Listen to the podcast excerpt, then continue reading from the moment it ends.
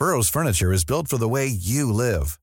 From ensuring easy assembly and disassembly to honoring highly requested new colors for their award-winning seating, they always have their customers in mind. Their modular seating is made out of durable materials to last and grow with you. And with Burrow, you always get fast, free shipping. Get up to 60% off during Burrow's Memorial Day sale at burrow.com slash ACAST. That's burrow.com slash ACAST. burrow.com slash ACAST.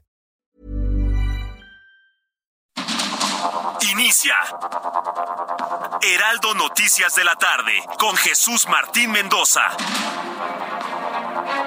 En Heraldo Radio.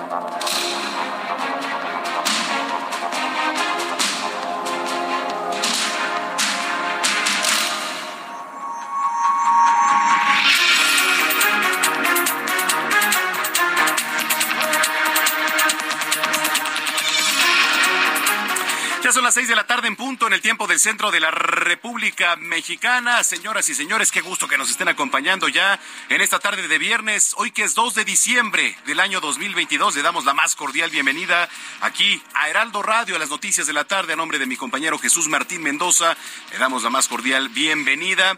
Y por supuesto, saludando a todos los que nos ven y nos escuchan allá eh, a lo largo y ancho de la República Mexicana. Más escuchan que ver, porque bueno, radio es por demás descriptiva, auditiva pero ahora con la tecnología que tenemos aquí a través de nuestra cámara web, también usted nos puede ver completamente en vivo aquí nuestra transmisión desde Insurgente Sur 1271. Aquí está ubicada Torre Carrachi y al interior las instalaciones de Heraldo Media Group. Gracias por preferir ser su compañía y ustedes también que nos estén acompañando aquí a través de este espacio de noticias en esta tarde caótica, caótica aquí en la Ciudad de México. De verdad es que de por sí, bueno, ya lo decimos siempre, ¿no? Todos los viernes es complicada la circulación, al menos aquí en la zona metropolitana del Valle de México.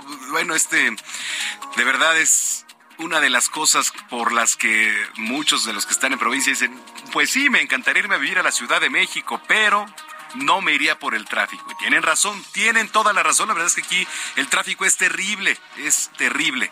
Y si usted se sube ahorita al transporte público, es hora pico y también viene, pero lleno el transporte público. Entonces, pues es una hora en la que es complicada la circulación y el transporte en general aquí en la Ciudad de México, así que tenga mucha paciencia y gracias y pues mejor infórmese con nosotros porque además hay bastante actividad ya en esta tarde. Mientras tanto yo lo invito para que se ponga en contacto con nosotros en redes sociales, arroba Samacona al aire, háganos llegar sus denuncias, comentarios, opiniones, puntos de vista, qué ocurre en su calle, en su colonia, en su unidad habitacional, ahí en su alcaldía, háganoslo saber, arroba Samacona al aire, aquí somos una vía de comunicación también para usted, para que tenga voz en nuestro espacio. Y también lo invito para que visite nuestra página y esté actualizado www.heraldodemexico.com.mx. Le repito, www.heraldodemexico.com.mx. Que por cierto, ayer tuvimos la oportunidad de estar ahí en... Es que ahorita estaba viendo la portada de del Heraldo de México en su versión impresa. Hoy que por cierto es la edición 2001, el día de ayer fue la edición número 2000 y ya felicitábamos a todos los compañeros que hacen posible que el impreso se distribuya a nivel nacional también en diferentes ciudades y llegue a usted la información más completa a través también de una gran cadena editorial con los columnistas. Bueno, pues estaba viendo en portada, dice La Plaza México se rinde ante Nadal. Fíjese que ayer estuvimos ahí en este gran evento que organizó la, la Plaza México de traer, pues, yo me atrevería a decir al mejor tenista del mundo, ¿no? Está Djokovic, están muchos, pero hoy es el número dos, Rafa Nadal, y el número tres, Casper Ruud. De verdad dieron un espectáculo increíble. Llena la plaza.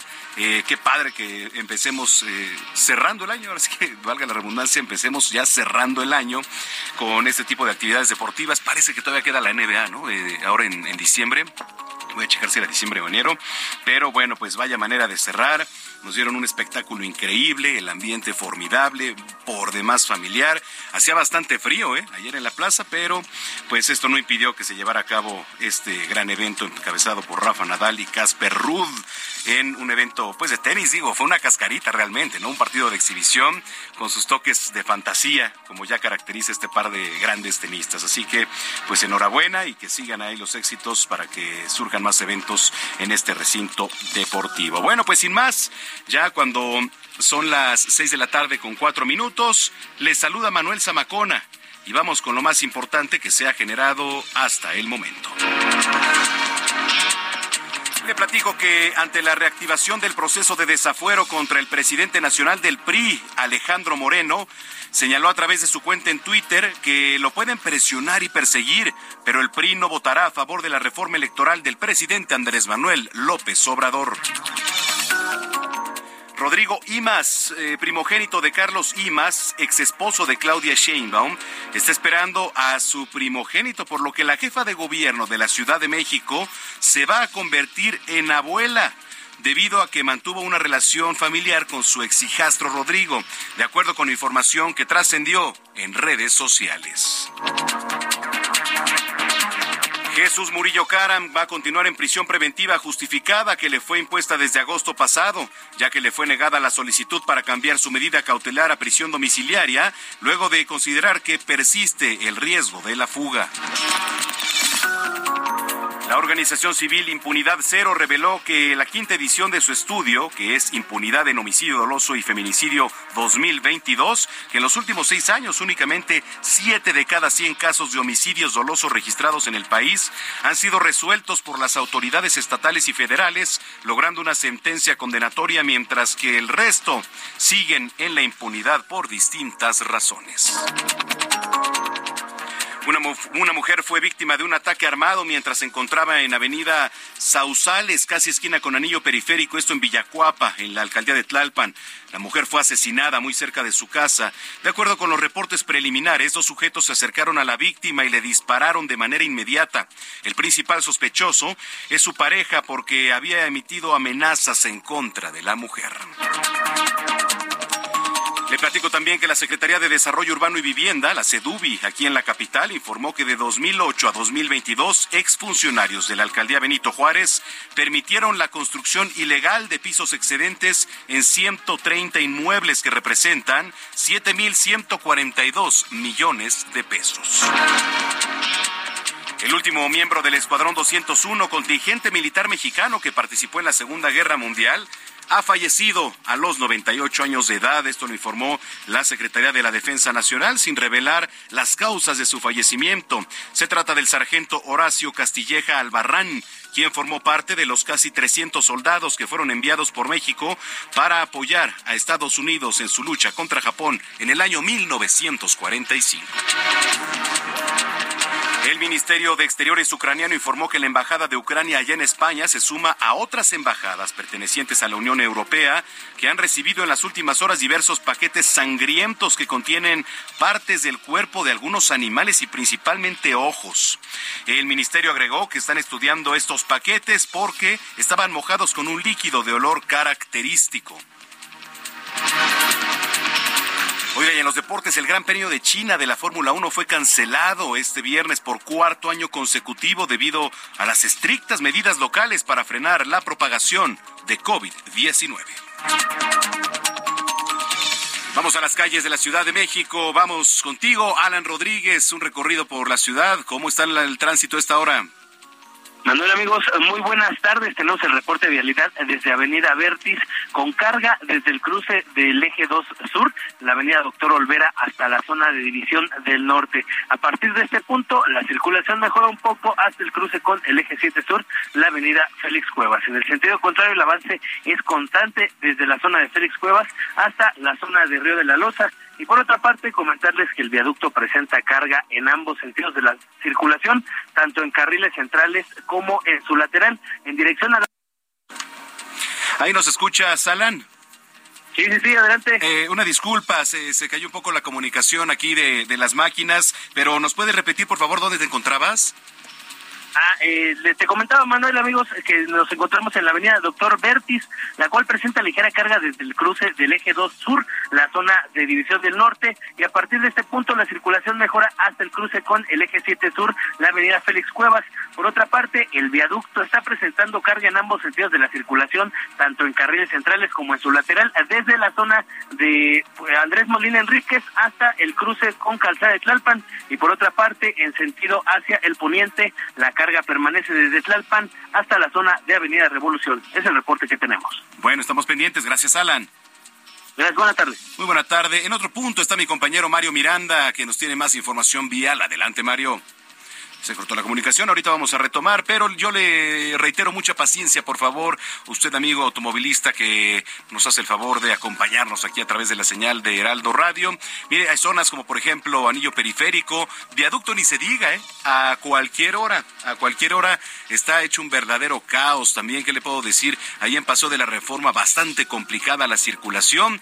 La zona de Polanco, otra, si usted nos viene escuchando ya, mucha paciencia. Zona de restaurantes, es quincena para muchas personas ¿no? Bueno, viernes de quincena viernes de quincena más bien, y entonces pues esto se vuelve el doble porque también comienzan pues las compras del mes de diciembre, el centro histórico comienza a abastecerse quizá un poquito más, digo, buena noticia para nuestros compañeros que venden ahí este pues todo lo relacionado ahora con las fiestas decembrinas, ¿no? Álbones de Navidad, esferas, etcétera, pues también también este es muy bueno para ellos y la reactivación económica. Pero bueno, eh, más adelante vamos a tener a mi compañero Mario Miranda. Mientras tanto, Vamos con mi compañero Abraham Arreola porque hay efemérides hoy que es 2 de diciembre de 2022. Amigos, bienvenidos. Esto es un día como hoy en la historia, 2 de diciembre. Ya me acabé la quincena. 1908, en China, el niño de dos años, Puyi, es nombrado emperador. ¿Yo qué hacía a los dos años? Todavía me cambiaban el pañal, ¿verdad? Espero que no haya sido tan vergonzoso. 1949, la UNESCO declara el Día Internacional para la Abolición de la Esclavitud. 1961, La Habana se declara comunista de parte de Fidel Castro. 1968, la ONU condena la política del apartheid del gobierno sudafricano. ¿Qué es el apartheid? Bueno, pues es la segregación racial, que las personas de un color de piel estén separadas de las personas de otro color de piel y así, cosas de esas que son bien feas. En 1992 en Japón sale a la venta el videojuego Final Fantasy V. 1993, Estados Unidos, la NASA lanza el transbordador Endeavour para reparar el telescopio espacial Hubble. 2005, en Europa se lanza la consola Xbox 360 y en el año 2006 en Japón se lanza la consola Wii de Nintendo. Además, recuerden que hoy es el Día Internacional para la Abolición de la Esclavitud y es el Día Mundial de los Futuros. Amigos, esto fue un día como hoy en la historia. Muchas gracias. ¿Qué dicen las vaquitas? Muchas gracias. Hasta la próxima.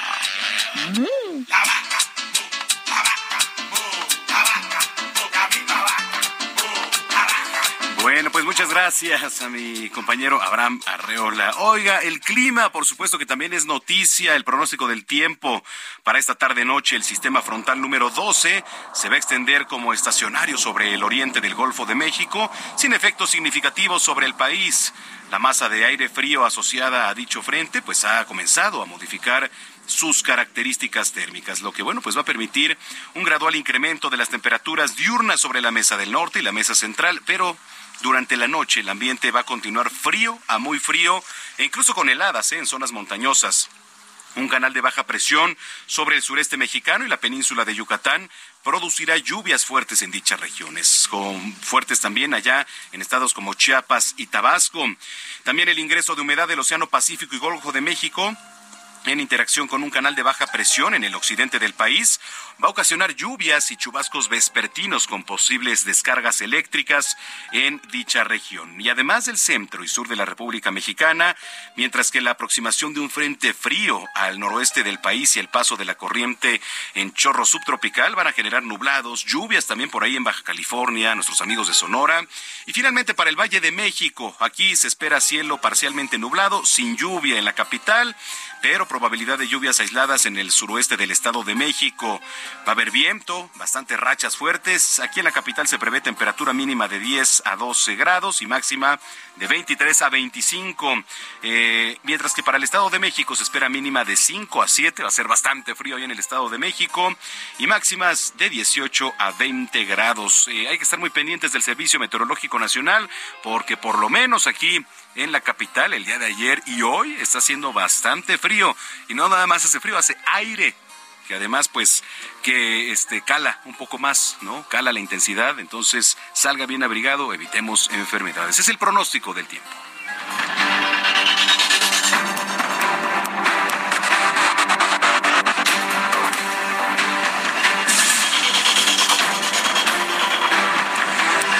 Son las 6 de la tarde con 15 minutos, las 6 con 15 en el tiempo del centro del país.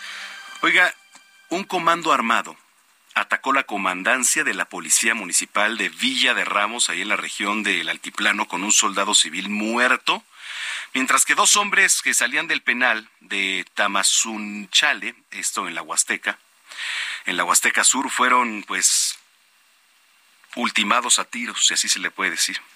Los mataron.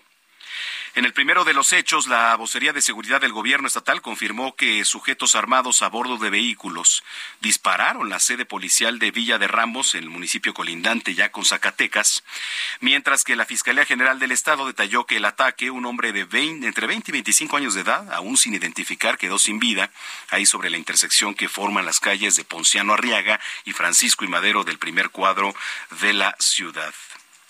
Fíjese, la Fiscalía también dio a conocer que la tarde de este viernes dos sujetos que recién salían del penal del que le mencionaba, tras estar recluidos, fueron acribillados por sujetos armados que después del ataque huyeron ahí del lugar. ¿Así? Así la situación en nuestro país. Mire, ya en otros temas, quiero ir hasta Xochimilco con mi compañero Mario Miranda porque, pues bueno, la verdad es que desde la mañana hay conflicto allá en San Gregorio en la alcaldía Xochimilco, hubo enfrentamiento entre policías, unos pobladores de ahí, y la historia la tiene Mario Miranda. ¿Cómo estás, Mario? Cuéntanos, por favor.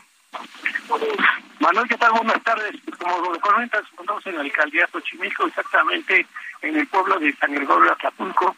Y es que, como bien lo mencionas, desde el día de ayer y parte de la mañana, habitantes, pobladores de, esta, de este pueblo de Xochimilco realizan bloqueos de vialidades, específicamente de la vialidad Chapultepec, la avenida Chapultepec y la avenida Nuevo León. Estas personas realizan estos bloqueos debido a que personal sistemas de la Ciudad de México está realizando obras hidráulicas para conectar un colector y esto ha molestado a los pobladores ya que comentan que esto afecta el agua vivir. Y por motivo pues piden que se pare esta obra. Por este motivo realizan estos bloqueos, como bien lo mencionas, y en la mañana pues hubo enfrentamientos con elementos de la Secretaría de Seguridad Ciudadana donde 10 personas resultaron lesionadas. Estas que ya estaban asunto, ya vimos que tenían aquí un mitin y estaban platicando las personas, ya no había policías, estaba todo tranquilo, pero ahorita ya se corrió el rumor por parte de pues, varios pobladores que andan realizando rondines en motocicletas, de motos, que te comentaron que se acerca la Guardia Nacional y elementos de la Secretaría de Seguridad Ciudadana para retirar el bloqueo, lo que ha alertado a estas personas que no se encuentran a la defensiva, ya prendieron otra vez llantas, y ya se armaron con palos, piedras, tienen bastantes bombas molotov, pudimos checar una caja traía aproximadamente unas 20 y así tienen varias varios cuestiones, pues para tratarse de, pues, de, defender de los elementos de la Guardia Nacional y de la policía. Eh, eh, ¿Eso está ocurriendo ahorita, en este momento, Mario? Sí, sí, ahorita en este momento y está otra vez prendido, tienen las llantas encendidas y están a la espera. Por el momento ahorita no ha llegado la Guardia Nacional. Es lo que están comentando. Ellos que vieron varios camiones por el centro de Xochimilco que se dirigen a este punto.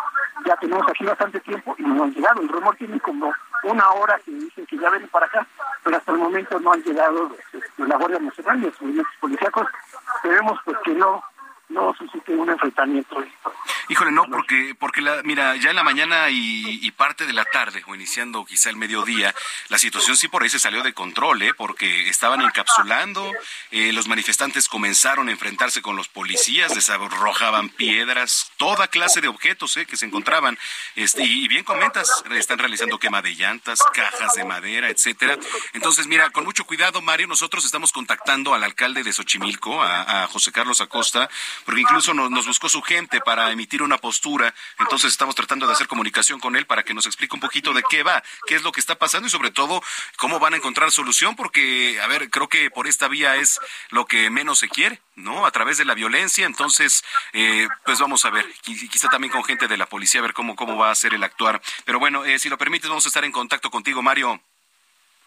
Claro que sí, estaremos aquí al pendiente. Gracias. En unos momentos más regresamos allá con Mario Miranda, que está en la alcaldía de Xochimilco. Pero mire, por ahí se veía como en las imágenes avanzaban los granaderos y entonces, pues los manifestantes respondían al ataque, ¿no? Y también se escucha cómo las agresiones invaden ahí las calles de San Gregorio, Atlapulco.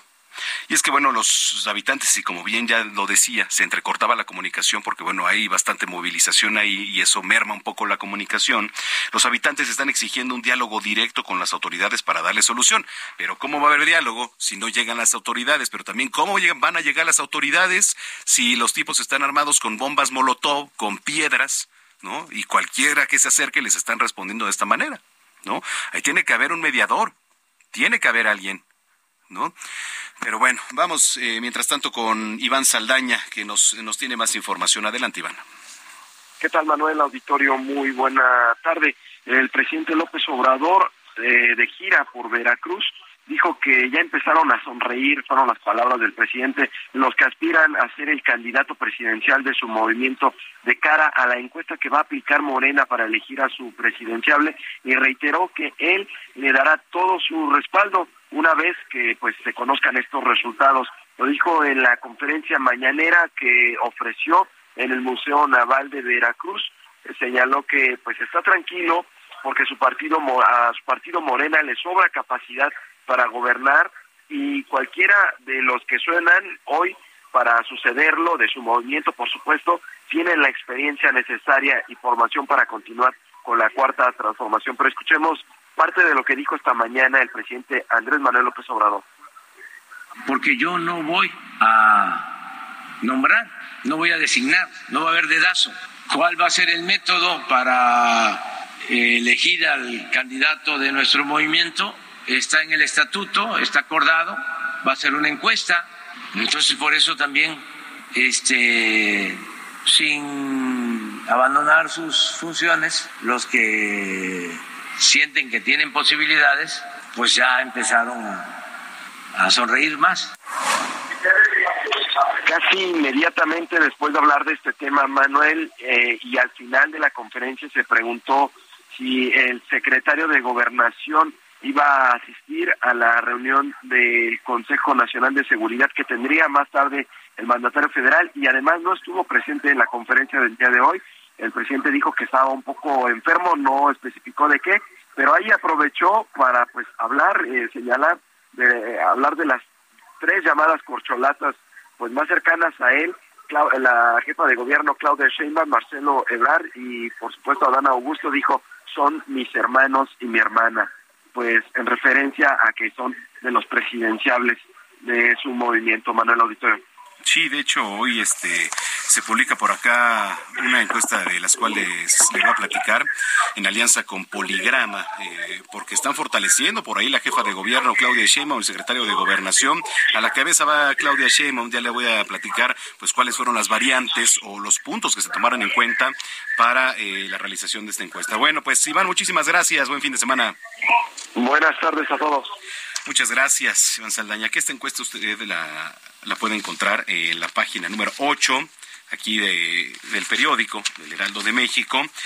Y entonces la pregunta es, ¿con cuál de los siguientes partidos simpatiza? ¿no? Y entonces Morena está a la cabeza con, 47, con 45.7%, le sigue Acción Nacional con 13.4%, el PRI con 12.1%, y la metodología que se utilizaron fueron mil llamadas telefónicas a nivel nacional, aquí en nuestro país, eh, el día 30 de noviembre, con un nivel de confianza del 95% y un margen de, de error de 3.10%. Esta encuesta de opinión sobre la marcha del presidente López Obrador. Ahora, esto es lo que le iba a platicar. Esta, esta, encuesta se basó en la marcha del pasado domingo, en donde, bueno, los personajes que estuvieron cercanos al presidente digamos, más cercanos, caminando con él a la vanguardia, era la jefa de gobierno y el secretario de gobernación, a pesar de que el canciller Marcelo Ebrard por ahí también se estuvo sacando fotos, la selfie, etcétera. Bueno, pues esto es lo que se publica hoy en alianza con Poligrama. Oiga, yo lo invito para que se ponga en contacto con nosotros en redes sociales, arroba Samacona al aire. Ya es viernes, mucha paciencia si usted nos está escuchando. Siga con nosotros y visite www.heraldodemexico.com.mx. Está usted en las noticias de la tarde. Soy Manuel Zamacona y ya volvemos.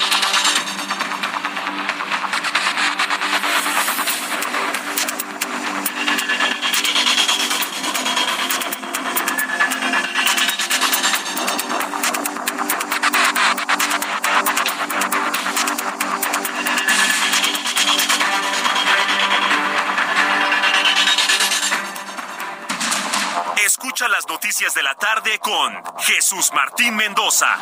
Regresamos. Continúa Heraldo Noticias de la tarde con Jesús Martín Mendoza.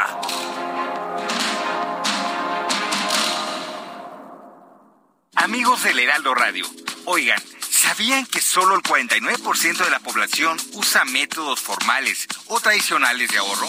¿Dónde creen que guardan esos ahorros? La mayoría lo guardan en casa, con conocidos, participan en tandas o lo prestan a familiares. ¿Y creen que eso sea seguro? Es posible, pero al no utilizar métodos formales y regulados por el gobierno, aumenta el riesgo de pérdidas y robos. Además, no pagan rendimientos. Por eso, es mejor una institución confiable y regulada.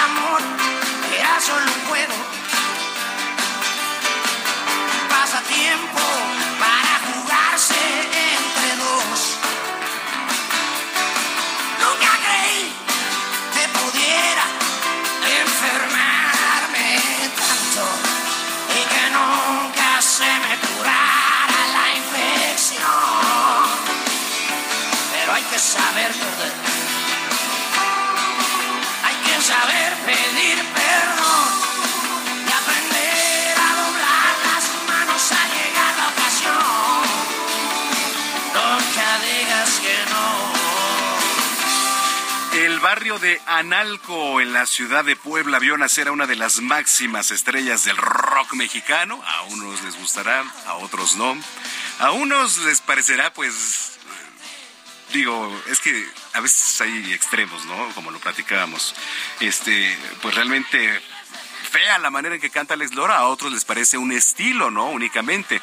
¿No? Usted juzgue. Usted tiene la mejor opinión. Alex Lora, fundador de la agrupación musical El Trim. José Alejandro Lora Serna nació un 2 de diciembre de 1952 y bueno, el poblano inició su carrera musical siendo un adolescente y en esta etapa decidió formar el grupo Three Souls in My Mind y el 12 de, octubre de, de 1968, el mismo día que se inauguraron las Olimpiadas aquí en nuestro país. Escuchamos Nunca digas que no del Tri.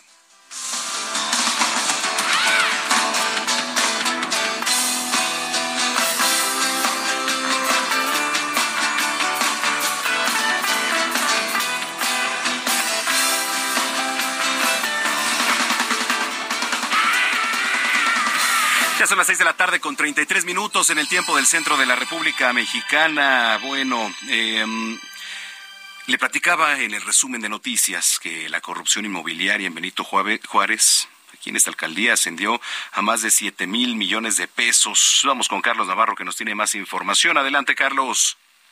Buenas tardes, Manuel. Te saludo con gusto a ti, al auditorio, y te comento que la corrupción inmobiliaria en la alcaldía, en la alcaldía Benito Juárez entre 2012 y 2022 representa un monto de 7.142 millones de pesos.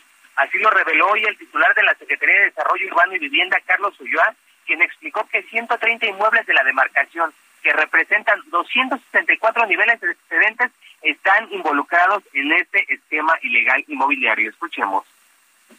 Los metros que tenemos construidos en la alcaldía Benito Juárez es esta cantidad de 264 niveles de pisos de más construidos al amparo de la corrupción en la alcaldía Benito Juárez.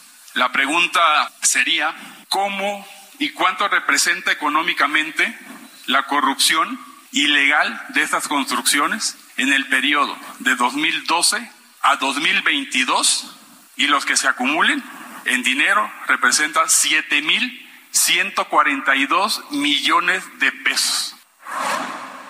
Para poner en contexto a nuestros radioescuchas, Manuel, el Burj Khalifa que se encuentra en Dubái es el edificio más grande del mundo y este cuenta con 100 Creo que se, se, está perdiendo la comunicación ahí, este Carlos, a ver si, si nos podemos mover. Bueno, ahorita vamos a retomar la comunicación con Carlos Navarro que nos platicaba sobre el tema de este una comparativa de lo que de lo que es este pues parte de el bueno no es el cártel inmobiliario, ¿eh? la verdad es que todo esto, y así se le llamó en algún momento, ahora la corrupción inmobiliaria que se, da a conocer, se hace un comparativo con el Brucalifa. Pero bueno, eh, ahorita vamos a regresar con él. Ahorita regresamos con Carlos Navarro para que nos platique un poquito más acerca de lo que tenía. Y hay otro tema del cual eh, yo le quería platicar, porque es preocupante. Ya el gobierno de Durango informó que la cifra de muertes a consecuencia de la meningitis aumentó a 19, de los cuales 18 son mujeres y un hombre y también se registraron 69 casos más confirmados ahí en la entidad. Y, y, bueno, las autoridades estatales informaron que los pacientes con meningitis van a ser trasladados a un solo hospital para tener pues un mejor cuidado por parte de los especialistas. Yo quiero saludar en la línea telefónica al señor Raúl. El señor Raúl es esposo de una paciente con meningitis. Señor Raúl, gracias por, por platicar con nosotros esta tarde. Sí, sí. Igual bonita tarde para ustedes. Gracias. Oiga, ¿qué es lo, qué es lo que está pasando allá con este tema? Eh, ¿Cuál es el panorama? ¿Qué es lo que está ocurriendo ahí con, con el tema de la meningitis? Platíquenos un poquito, señor Raúl, usted que está ahí. Pues aquí se vive un calvario. Estamos desde el día 29, de, desde el día 30 de octubre. Uh -huh. Hemos estado aquí sin movernos y pues la mayoría sin trabajar y todos sin ayuda de nada. El gobierno pues no nos ha apoyado con, con nada. Sí comentan que nos ayudan, pero pues no hemos visto nada de eso. Ok, ¿en dónde están ustedes? En el 450, Durango. Ese es el Hospital 450. Sí, Hospital 450 en Durango. Ok, eh, ¿no, les, ¿no les han comentado nada, nada a las autoridades de un posible traslado, etcétera? ¿Qué les han dicho? Disculpe, perdón, ¿me repite? Sí, le repito, señor Raúl, si las autoridades les han comentado algo acerca de un posible traslado, de cuidados quizá un poquito más delicados, etcétera. No, no, ahí hay gente, de hecho, aquí hay gente que voluntariamente se va de alta, pero pues unos, unos no hemos sabido más y otros han tenido resultados pues ya pues fatales. Uh -huh. eh, al intentar regresar a través a la unidad de hospital han regresado ya sin signos vitales y pues es triste saber que tiene una impotencia de no poder hacer nada. Uh -huh. eh, a ver, ¿qué pasa ahí, por ejemplo, con el con el dueño de la clínica? ¿No ha dado la cara? ¿Qué, qué, qué está pasando también con eso, señor? No, pues el, el dueño no se ha, no ha dado la cara para nada. No sabemos exactamente en qué en qué lugar se encuentre, si se haya ido, o se haya quedado, o esté escondido, no sabemos todavía, pero sí queremos los responsables, los queremos, cuando se los dijimos pronto, no sabemos cómo lo más a Esteban Villegas, que se ponga las pilas a, a traerlos, porque no es posible que la gente con nosotros esté pasando por cosas así y la gente que ya perdió sus familias pues, estén sufriendo no haya responsables porque si fuera alguien de, de con ellos, del gobierno, pues voltearían todo el mundo patos arriba para meter a todos a la cárcel. Oiga, ¿qué pasa con el tema de los medicamentos? Eh? ¿Qué, ¿Cuántos ocupan? ¿Qué tan costosos son? Se comenta que son son son algo caros. Uh -huh. Ampolletas, todo eso se comenta que es algo caro. Aquí el gobierno no los tiene, el hospital no lo está brindando. No estamos pagando nada hasta ahorita. Al principio sí pagábamos, Uh -huh. Ya después del cuarto día ya no ya no pagamos nada. Este, de eso es un medicamento pesado. Hay medicamentos que están muy pesados y traen muchas. Eh, ¿Cómo se dice? ¿Cómo puedo decirlo más claro? Pues tienen efectos secundarios como claro. ansiedad, calor, mm, mucho estrés, fríos, vómitos, náuseas, todo eso. Pues no todo el tiempo la gente los tolera. Oiga, este, ¿qué pasa, por ejemplo? ¿Cuáles son los síntomas que, que tiene su esposa? ¿En qué estado se encuentra en este momento? ¿Cómo se siente? Tiene ahorita, desde el momento que ingresó, tenía dolor de cabeza intenso, sin parar. Era muy, muy intenso en la cabeza, del lado izquierdo. Al principio presentaba inmovilidad en todo el lado izquierdo del cuerpo, desde cabeza hasta los pies. Hasta ahorita ha ido, o sea, ha ido mejorando. Pero pues sí, hay medicamentos, como le comento, que son pesados y le caen mal y a veces le causa mucho sueño o ansiedad. ¿Cómo se dio cuenta usted, señor Raúl, por ejemplo, que su esposa tenía meningitis? ¿Qué síntomas presentó? ¿Qué hicieron en ese momento?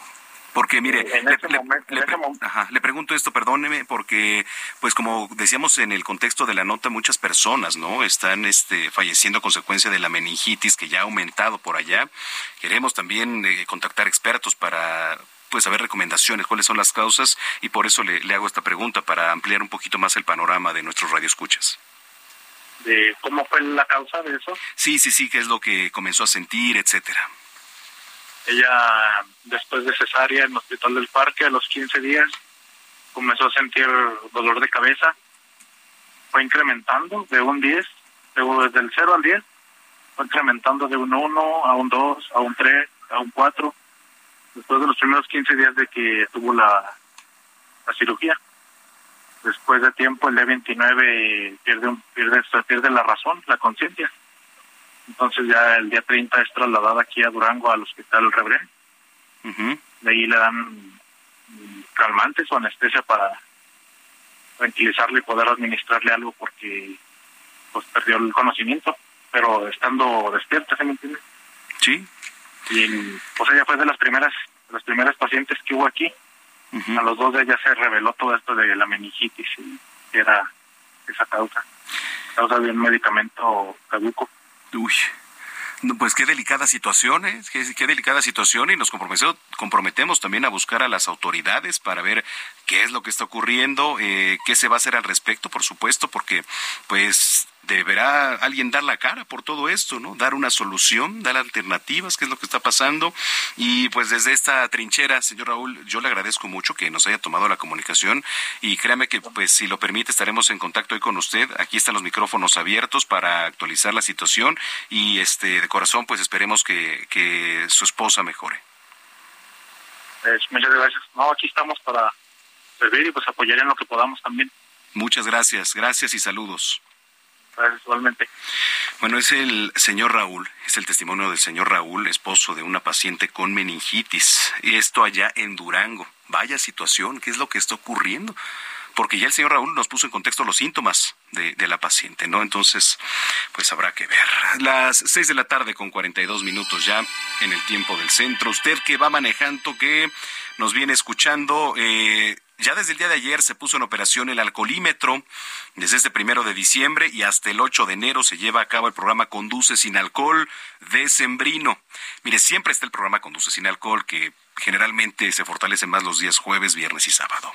Pero llega el mes de diciembre, aumentan las fiestas, que las de fin de año, que las posadas, que las reuniones, las cenas, etcétera. Entonces, pues por parte de la Secretaría de Seguridad Ciudadana. Ya se implementó esto en las diferentes alcaldías en la capital. Para este año el alcoholímetro se implementó durante casi 40 días por el periodo de fiestas y además de que se triplicaron los puntos de revisión ahí en la ciudad y el objetivo pues es garantizar que los conductores no manejen bajo los efectos de las bebidas alcohólicas. Oiga, Ahorita continúo con esto porque hace ratito estábamos platicando que buscábamos al alcalde de Xochimilco, José Carlos Acosta, y ya lo tengo en la línea telefónica. Alcalde, gracias por platicar con nosotros. Muy buenas tardes. Gracias, gracias por tomar la llamada. Oiga, platíquenos un poquito qué es lo que está ocurriendo allá en el pueblo de San Gregorio desde esta mañana. Mire, en el, en el pueblo de San Gregorio se realizan obras de introducción de agua, de drenaje y mejoramientos en algunos casos que tienen que ver eh, estrictamente con el tubos de drenaje. Eh, esto es mejorar pues el drenaje que se tiene en la bajada de San Pedro a Topan y eh, evitar que todo este drenaje caiga a los eh, canales, evitar que otros sigan contaminando la zona chinampera y entonces, eh, sobre todo el lado de Caltongo. Esa es una de las razones por las que algunos vecinos pues han mal informado, han eh, dicho que lo que se está buscando es llevarse el agua a otros lados, cosa que lamentablemente pues no es cierto, es información, eh, distorsionan y bueno pues ante una distorsión que se genera eh, a veces es más el rumor eh, en sentido negativo que la información que ha dado el sistema de aguas.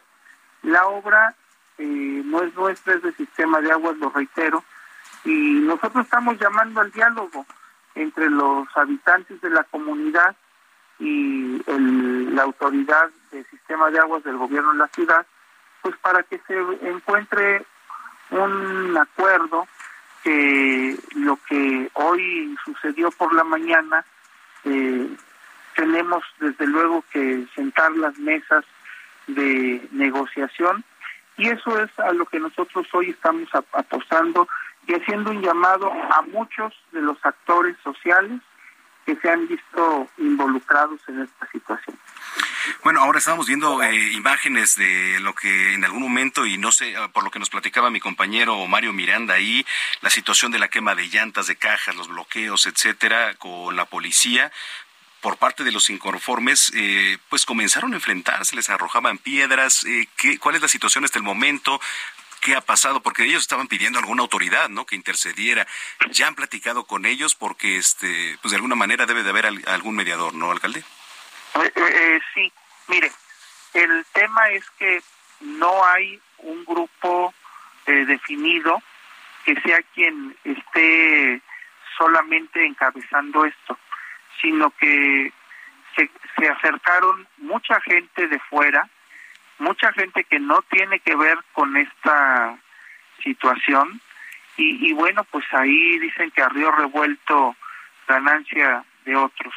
Y ahí lo que nosotros vimos es que varios de los que se enfrentaban, a decir de la misma comunidad, no son de ahí, no es gente del pueblo, no es gente de del lugar y tampoco pues ni siquiera están involucrados en estos temas.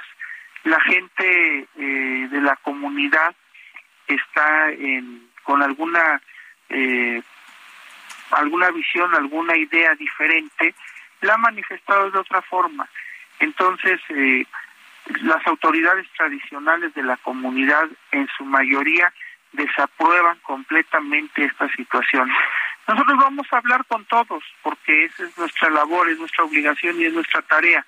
Tenemos que hablar con todos y todo el que sienta vulnerado ese derecho de información, de que no se le tomó en cuenta, pues propondremos quizás, eh, ¿por qué no una consulta o más? Ok, ¿qué le reporta a su gente ahorita ahí en, en este lugar? ¿Sigue la manifestación o, cuál es el estatus hasta el momento, alcalde? Eh, mire, la, la situación son, no ha bajado más o menos de 60, eh, 200 personas que en su mejor momento fueron las que estuvieron. Hoy eh, ya la, la situación en esta, a esta hora son entre 70, eh, 60 personas las que ahí continúan, son jóvenes y que desafortunadamente pues se han prestado a vandalizar, a quemar llantas, a quemar ahí basura, pero esto no es eh, no es algo que sea la constante en la comunidad. Pero ya estamos eh, desde luego buscando la reunión con diferentes eh, eh, este actores y con diferentes instancias de gobierno a fin de lograr acuerdos y de que esto pues esté nuevamente en su cauce y, y que la es una comunidad muy trabajadora es una comunidad muy eh, entregada al campo y, desde luego nosotros vamos a buscar que las cosas sean así. Sí, muy bien. Sí, porque pues la molestia seguramente ahí para los habitantes de San Gregorio es, es bastante. Y ya finalmente, alcalde, ¿se ha comunicado usted con Omar García Harfush, con el jefe de la policía? Hemos estado en diálogo con el subsecretario, con el jefe Máximo, con el jefe Balam, con el jefe Quetzalcoatl y hemos estado desde ayer en la noche en una constante comunicación, pues precisamente para eh, estar llevando las cosas eh, para bien. Bueno, alcalde, pues si lo permite, estamos en comunicación y yo le agradezco mucho que nos haya tomado la llamada para aclarar. Muchas gracias y estamos a la orden y estaremos a la hora que sea necesario informando y pedirle a nuestros vecinos de San Gregorio que todo este estos días sábado y domingo estaremos eh, pues trabajando aquí en la alcaldía y además recibiendo a todos los que quieran eh, estar eh, enterándose de la información a través de SACMEX de, de, los trabajos que ahí se realizan. Bueno, pues gracias, alcalde. Saludos y esperemos que todo, todo marche bien. Muchas gracias y muy buenas noches. Buenas noches, José Carlos Acosta Ruiz, alcalde allá en Xochimilco. Oiga, regreso un poquito a lo que le estaba platicando sobre el tema del alcoholímetro. Eh, um, para este año, el alcoholímetro se implementó durante casi 40 días por el periodo de fiestas y además de que se triplicaron ¿eh? los puntos de revisión en la ciudad, le platicaba que sí, a ver, el objetivo es garantizar que los conductores no manejen bajo los efectos de las bebidas alcohólicas y me decían, sí, no, es que voy a ir a parar al torito, pero lejos de que usted vaya a parar al torito, que sería lo menos y lo mínimo, créame, o sea, el pagar cierta cantidad y que salga y pagar un arresto, pues el salvar una vida, el evitar un accidente, ¿no? Salvar una vida humana. Ese es el verdadero objetivo. Ya el director de programas preventivos de la policía, Juan Manuel Ríos, dijo que la campaña va a estar operando las 24 horas del día en el periodo que se conoce como Guadalupe Reyes, o el festín que se arma, ¿no? Este famoso Guadalupe Reyes, porque así le dicen, beben desde el día de la Virgen de Guadalupe, que es el 12 de diciembre, pues hasta el 6 de enero, que es Día de Reyes, ¿no? Bueno, se supone que ese es el maratón, no sé si ustedes lo conozcan, yo no, imagínense ustedes echarse ese maratón ahí. Digo, quizás siendo más joven, pero pues son bastantes días, ¿no? Eh, con más de 500 elementos policíacos en diferentes vialidades de la capital. Entonces, bueno, ya este recibió el banderazo de salida para esta temporada de Sembrina 2022. Entonces van a estar funcionando las 24 horas del día. En las jornadas diurnas habrá siete puntos de revisión, mientras que en las noches habrá 15 puntos fijos. Así que piénselo dos veces antes de tomar y manejar. Mire, de verdad, es más costoso el torito que pagar un taxi por aplicación, un taxi de la calle. Hágalo de verdad, sea responsable, seamos responsables. Así que el objetivo, el objetivo es salvar vidas. Son las seis con cincuenta y dos. Antes de ir a la pausa, rapidísimo, le platico que a partir del 2 de diciembre de 2022, o sea, a partir de hoy, se celebra el Día Mundial del Futuro. Así que anótelo ya en el calendario. A partir de hoy se celebra el Día Mundial del Futuro, que bueno, es una invitación abierta a todos los países del mundo a desarrollar sus capacidades y abordar retos garantizando el desarrollo sostenible pues para las futuras generaciones y digamos de alguna manera pues constituye una oportunidad para reflexionar sobre pues oportunidades, amenazas de la humanidad, así como la aplicación de iniciativas para el futuro entre las cuales se contempla la inteligencia artificial la reducción del cambio climático, la ciberseguridad, la tecnología y la biología sintética. ¿No? Entonces, en la conferencia número 41 general de la UNESCO se declaró el Día Mundial del Futuro a partir de hoy. Los objetivos de esta creación del efeméride son destacar la universidad de las actividades eh, anticipatorias humanas, fomentar los procesos de inteligencia colectiva, promover e incrementar la investigación del pensamiento del futuro y su aplicación en contextos diversos. Así que bueno, pues ahí lo tiene. A partir de hoy se celebra el Día Mundial del Futuro, que por cierto, para darnos un contexto de lo que yo le estoy platicando en este momento, hay una serie muy buena que yo le recomiendo en Netflix, en esta plataforma por internet, que se llama Black Mirror. No sé si ya la vieron, pero se las recomiendo mucho y creo que ejemplifica muy bien lo que acabo de platicarle, el Día Mundial del Futuro.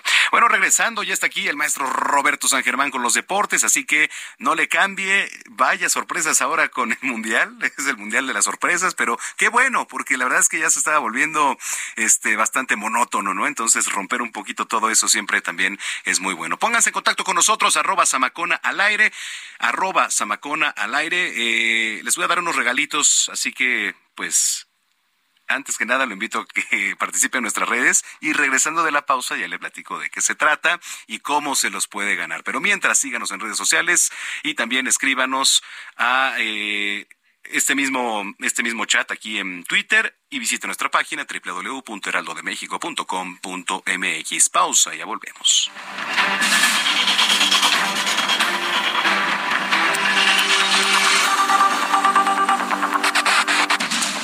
Escucha las noticias de la tarde con Jesús Martín Mendoza.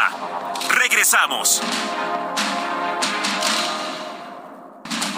Continúa Heraldo Noticias de la tarde con Jesús Martín Mendoza.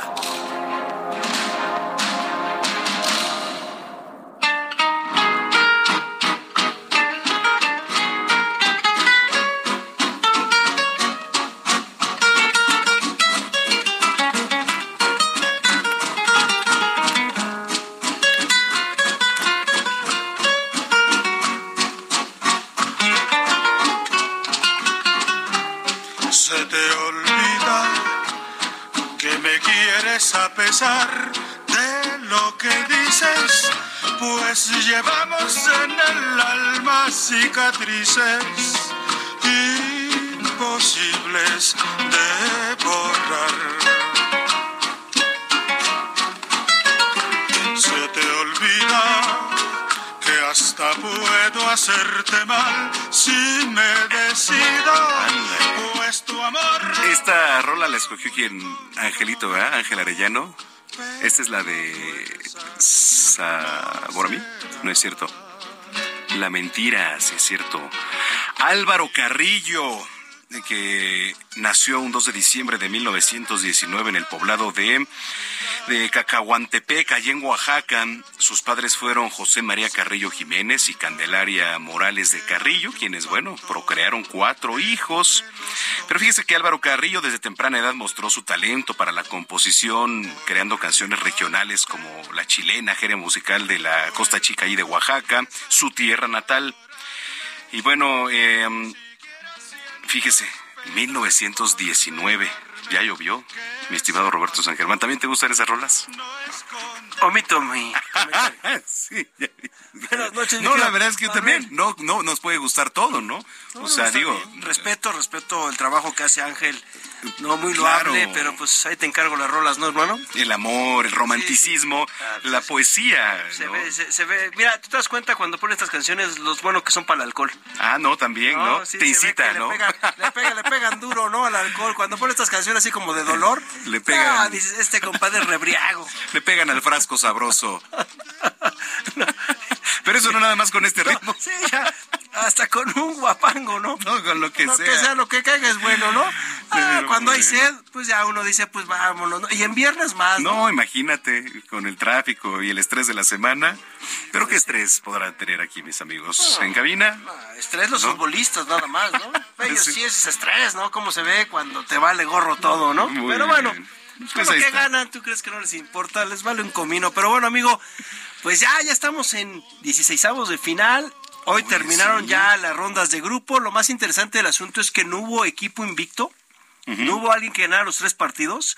Todos ganaron dos, empataron uno. Este, hoy Brasil perdió con Camerún 1 a 0, algo que no parecía que iba a suceder. ¿Y Brasil jugó entero o con otro equipo? No, pero tiene un equipo B buenísimo. La verdad es que ves a los chavitos y dices, órale, con lo que trae Brasil, es una generación interesante también, la que viene abajito. Sí y con un entrenador que es una maravilla, ¿no? El señor Tite.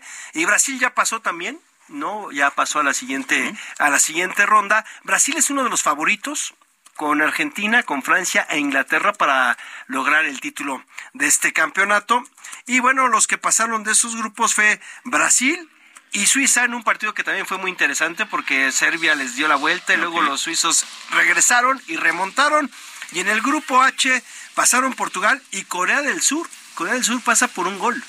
Dejaron a los uruguayos tendidos en el campo. Ándale. Sí, eh, Uruguay le ganó 2-0 a Ghana y Ghana elimina a Uruguay retomando esa venganza. ¿Te acuerdas? Cuando el equipo de Ghana con ese penal del señor Suárez y que gana pues, pierde el partido cuando había dado un super mundial y parecía que gana iba a dejar afuera a Uruguay, no, pues Uruguay sacó la garra charrúa conocida y los echa. Pero ya, ya tenemos a todos, a todos, eh, ahora sí que todos los equipos que van a participar en los 16 avos para sacar a los ocho mejores. Y bueno, no se ve el gigante de CONCACAF, amigo. No. No, no se ve, pero sí ya tenemos un nuevo gigante con CACAF, les guste o no. Estados Unidos. Estados Unidos es el único que pasó de CONCACAF, nos guste o no. ¿No? ¿Y qué son los partidos de mañana? Países Bajos, lo que era Holanda. Ah, sí, justo a las 9 de la mañana ante Estados Unidos. Y luego a la 1 de la tarde, Argentina ante Australia. Estos son los partidos de mañana. Los partidos del domingo, Francia contra Polonia a las 9 de la mañana. Y el domingo también a la una de la tarde, Inglaterra ante Senegal. Ok. ¿No? A, a, ver, espérame. Entonces, mañana Holanda, Estados Unidos. Países Bajos, Estados Unidos. Países Bajos, Estados Unidos. ¿Esto a qué hora es? A las nueve de la mañana y luego Argentina ante Australia Ajá. a la una a la de la una. tarde. Correcto. Estos son los del sábado. Y los del domingo son. Francia ante Polonia uh -huh. a las nueve de la mañana del domingo uh -huh. y el mismo domingo a la una de la tarde Inglaterra ante Senegal. Oye, pues suenan bien, ¿eh? Suenan bien. Suenan, Suena, bien. suenan bien, amigo. ¿no? ¿Qué tal? No, pues vamos a, a, estar pendientes. ¿Cuáles son tus pronósticos, Holanda, de Países Bajos, Estados Unidos? Este, híjole, mano. Estados Unidos tiene grandes posibilidades de pasar, ¿eh? Créeme. ¿Sí? Créeme. Créeme que tiene grandes posibilidades de pasar y en una de esas va a dar la sorpresa y va a eliminar a Países Bajos. Órale. Fíjate que estas, y las apuestas están cargados del lado de Países Bajos. Pero fíjate, vamos a ir con Estados Unidos, ¿nos duele o no? Sí. Eh, nos duele mucho porque no podemos apoyar a los Estados Unidos, pero creo que Estados Unidos le va a ganar a Países Bajos. Y luego Argentina, Australia, eh, bueno, si no pasa, bueno, es que ya no podemos decir que si no pasa algo extraño, Arabia Saudita le ganó a Argentina. Entonces Australia le podría ganar, pero lo vemos muy complicado. Creo que aprendieron claro. la lección y Argentina va a pasar en eso. Los del domingo, Francia, Polonia. Polonia no ha enseñado nada. La verdad es que no ha enseñado nada. Agarró también flan, porque lo podemos decir, agarró flan. Ya uh -huh. luego vimos que Arabia Saudita era un flan. Sí. ¿No? Y se enfrenta a Francia, un poderoso Francia, que no necesitó a Karim Benzema, que todo el mundo decía, ¿por qué? Y Karim Benzema, señores, pues no vieron el anterior mundial y sin Benzema fueron campeones del mundo. Así que no hay problema, creo que ahí pasa Francia. Y el Inglaterra-Senegal, creo que los ingleses también se van a llevar esa llave. Sí, coincido, pues creo que voy con el mismo pronóstico, ¿eh? Eh, lo que sí estaré en duda es el de eh, Países Bajos, Estados Unidos, pero bueno. Amigo, aunque nos duela. Sí, no, no, no. Aunque bien. nos duela, aunque nos duela. Mira, lo hicieron bien. Lo hicieron bien, que están en la siguiente ronda. Oye, yo estaba pensando, ¿por qué en lugar de traer un director técnico extranjero, no traemos un presidente para la Federación Mexicana de Fútbol extranjero y un director de selecciones nacionales extranjero? Pues ya si estamos trayendo puros extranjeros para que tomen el control, pues que les den chance a un extranjero que tome esto, ¿no? Y que se vayan uh -huh. los mexicanos, ¿no? Mira podrían hacer buenas cosas. ¿Cómo ves esta propuesta que podríamos hacer aquí de que también se vayan, no? Porque nada más ellos ven traer extranjeros y lavarse las manos y decir que cada cuatro años es un ciclo mundialista, pues no tienen que renunciar. Te traes a alguien bueno que ha hecho cosas buenas, interesantes con otras, con otras federaciones de fútbol y darle la oportunidad de que crezca el fútbol o tú cómo ves? De verdad no entiendo, no entiendo teniendo tanto talento aquí en nuestro país, eh, gente que le pueden dar la oportunidad, no voy a decir nombres, ¿no? ¿Por porque qué? Yo no voy a decir, no, porque además no ¿Qué? sé. ¿Te da, ¿Te da miedo o te van a no, censurar? No, no, no, no.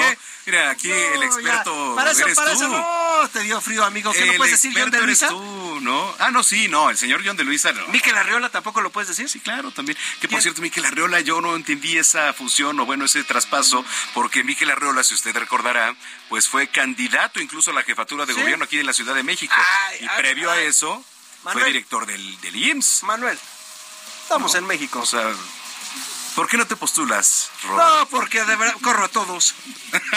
pues, pues por ahí empecemos, ¿no? No, y, tra y, trataría de hacer otras cosas. Regresaría a un torneo largo y el primer lugar es el campeón y se acabó. ¿Cuál tu liguilla? Ascenso y descenso. Ascenso y descenso. Eh, quitamos eh, la gran cantidad de extranjeros, ¿no? Dos, tres extranjeros nada más.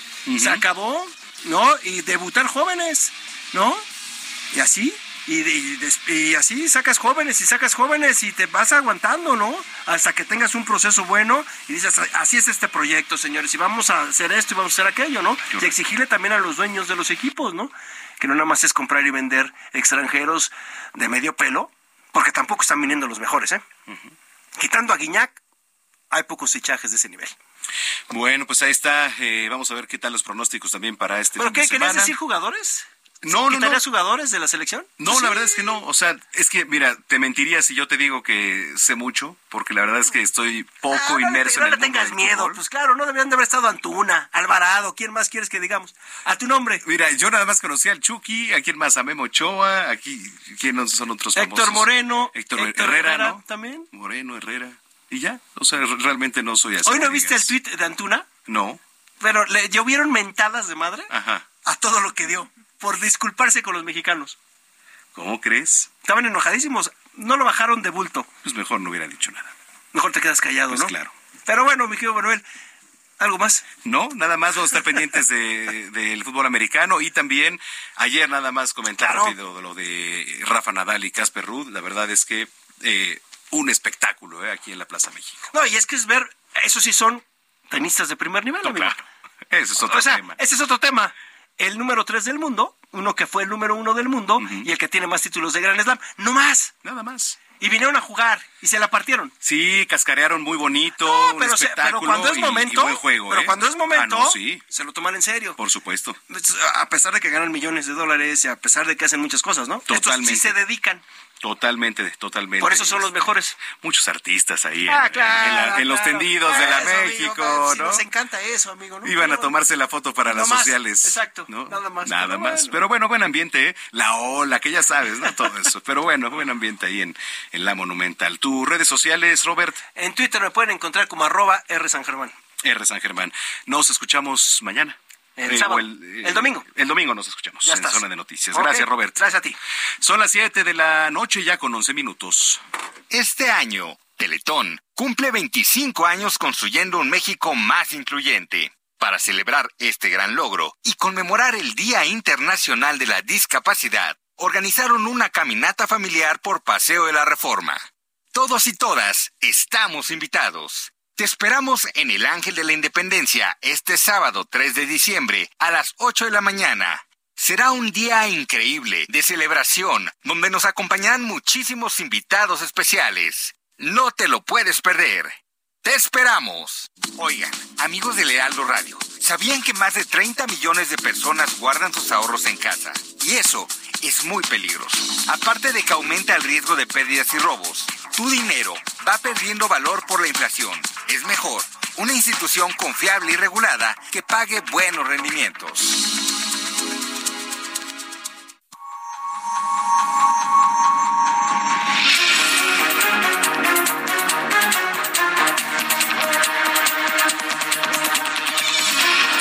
Cuando son las 7 de la noche con 12 minutos, le voy a platicar el resumen de noticias hasta el momento. Raúl M., esposo de una paciente con meningitis, informó en este espacio de noticias que autoridades de Durango no les han informado sobre un traslado a otros hospitales para un mejor control o tratamiento para su paciente con meningitis. También dijo que el dueño de la clínica donde contrajo el hongo que ocasionó la meningitis no ha dado la cara y desconocen si se escondió, por lo que piden a las autoridades que los encuentren.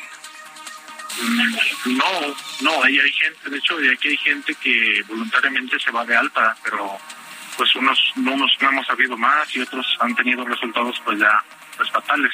Al intentar regresar otra vez a la unidad de hospital, han regresado ya sin signos vitales y pues es triste saber que tiene una impotencia de no poder hacer nada. No se ha, dado la cara para nada.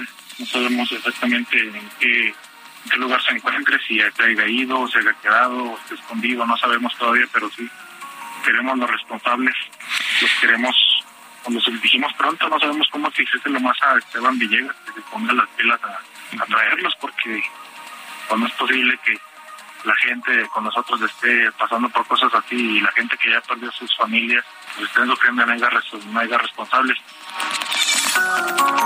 También aquí José Carlos Acosta, alcalde de Xochimilco, explicó en entrevista que las obras que desencadenaron los enfrentamientos entre policías y vecinos de San Gregorio fueron a consecuencia de la desinformación porque comenzó a circular el rumor sobre que las autoridades buscaban llevarse el agua a otros lados, afectando a la región, pero en realidad son obras para mejorar el drenaje de la zona y evitar que continúen contaminando las zonas chinamperas mejorar pues el drenaje que se tiene en la bajada de San Pedro a Topan y eh, evitar que todo este drenaje caiga a los eh, canales, evitar que otros sigan contaminando la zona chinampera. Y entonces esa es una de las razones por las que algunos vecinos pues han mal informado han eh, dicho que lo que se está buscando es llevarse el agua a otros lados, cosa que lamentablemente pues no es cierto, es información.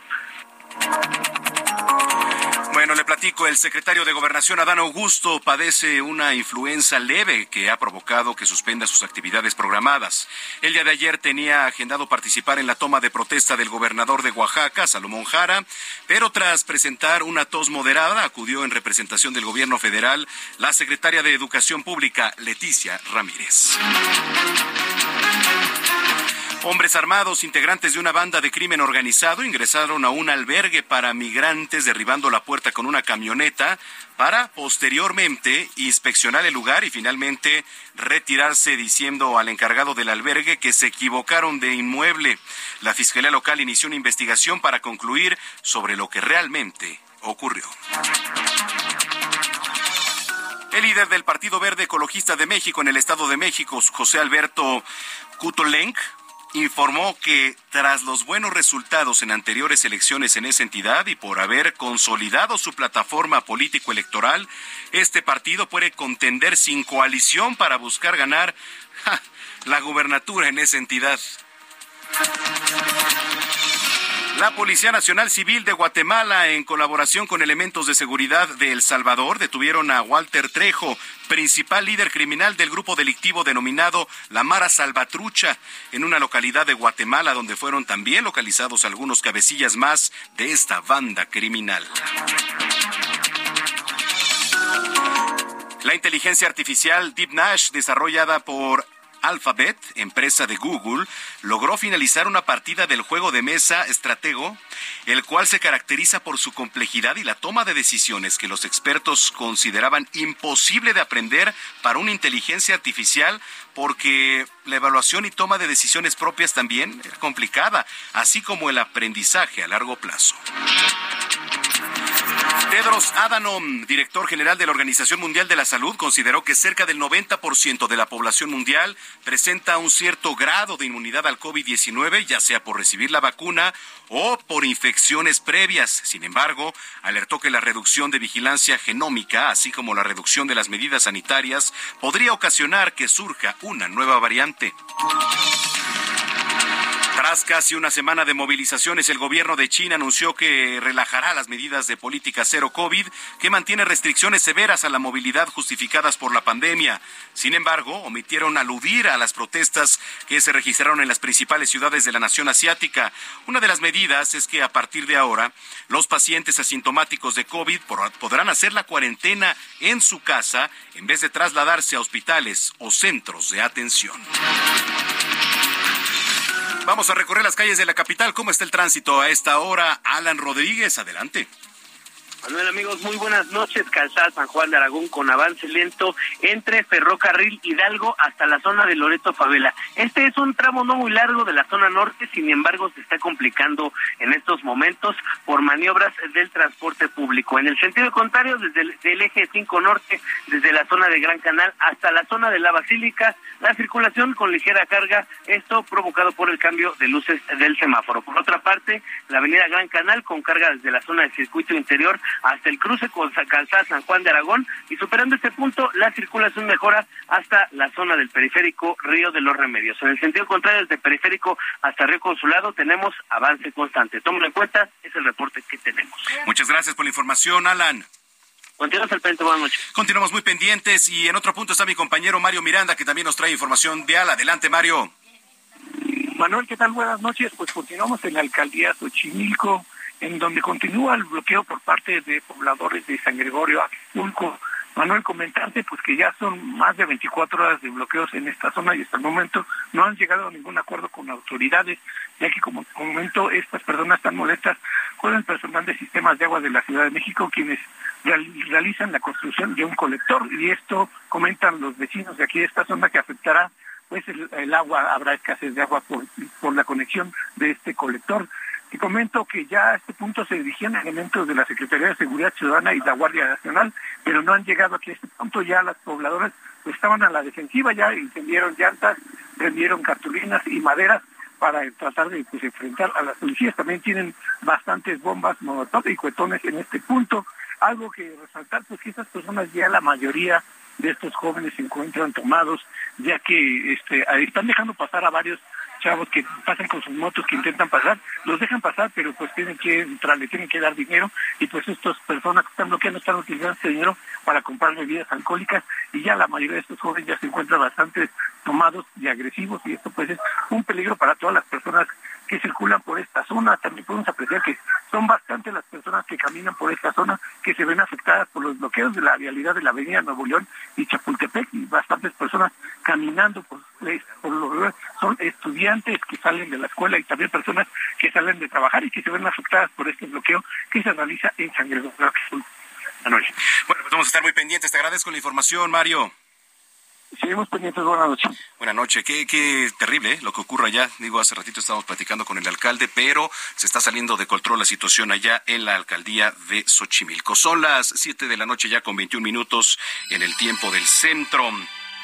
Pero fíjese que hace algunos días, hace algunos días tuvimos la oportunidad de recibir aquí en cabina a eh, pues parte de quien hace posible Budo Center Championship, que por cierto va a presentar su último evento del año ya eh, 2022. Así que bueno, pues también están aquí con nosotros porque la verdad es que ha sido todo un, éxito aquí. Y me da mucho gusto recibir primero a Gisela Rodríguez, conductora de Budocento. ¿Cómo estás, Gis? Hola, muy bien, muchas gracias. Como siempre, pues muy contenta que nos regales este pequeño espacio para difundir lo que es Budocento y pues las artes marciales. Gracias. Iván Macías, ¿cómo estás? Muy bien, muy agradecido contigo y por tu espacio.